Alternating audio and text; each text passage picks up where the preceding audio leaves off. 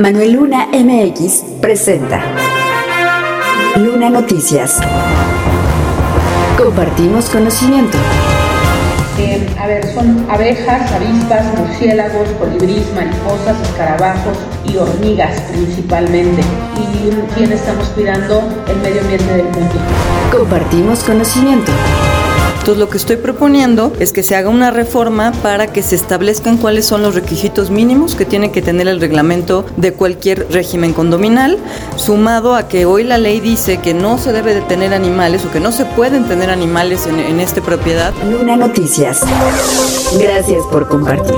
www.lunanoticias.com Síguenos en Spotify.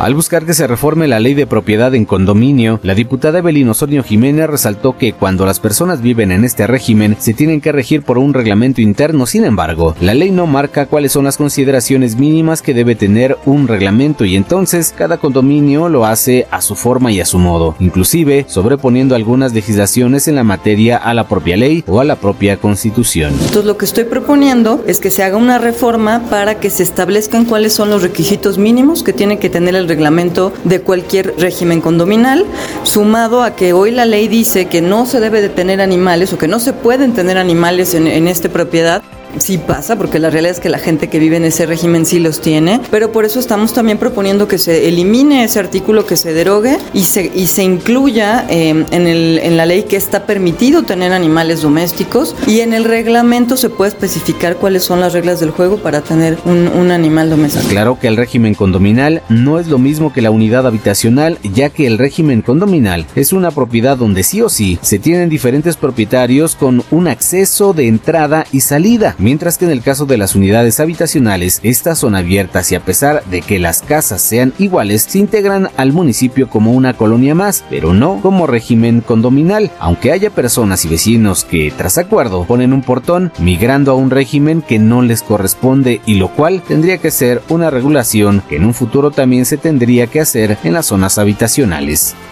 www.lunanoticias.com Compartimos conocimiento.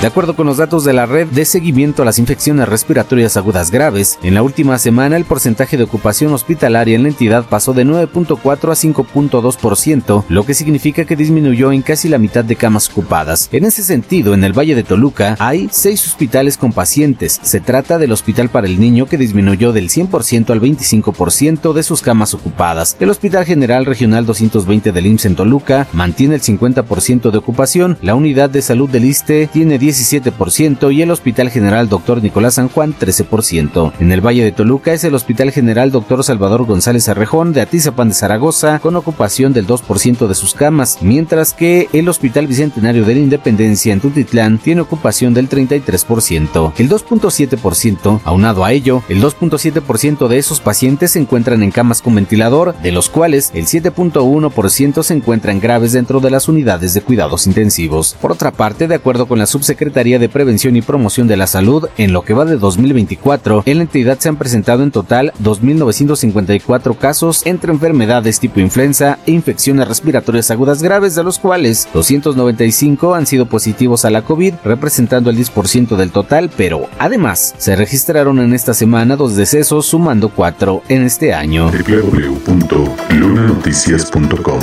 Compartimos conocimiento.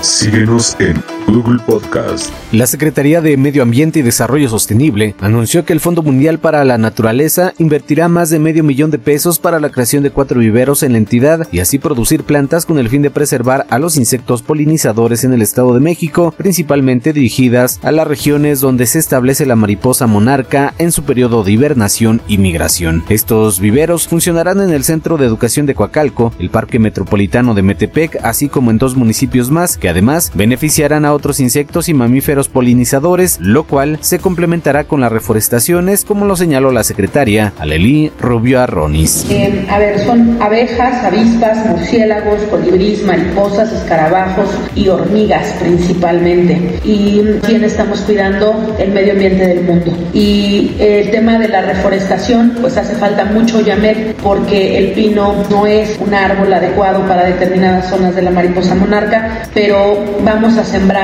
de manera eficiente, porque solo de esa manera vamos a lograr tener un resultado diferente al que hemos venido teniendo respecto de las reforestaciones. Por su parte, Eduardo Rendón Salinas de WWF informó que con esta temporada hubo dos colonias en el Nevado de Toluca que fueron más grandes que las del Santuario del Rosario en Michoacán, lo cual es relevante ya que tendrán que revisar si está cambiando la hibernación por las variaciones climáticas. www.lunanoticias.com Ya tienes conocimiento. Compártelo.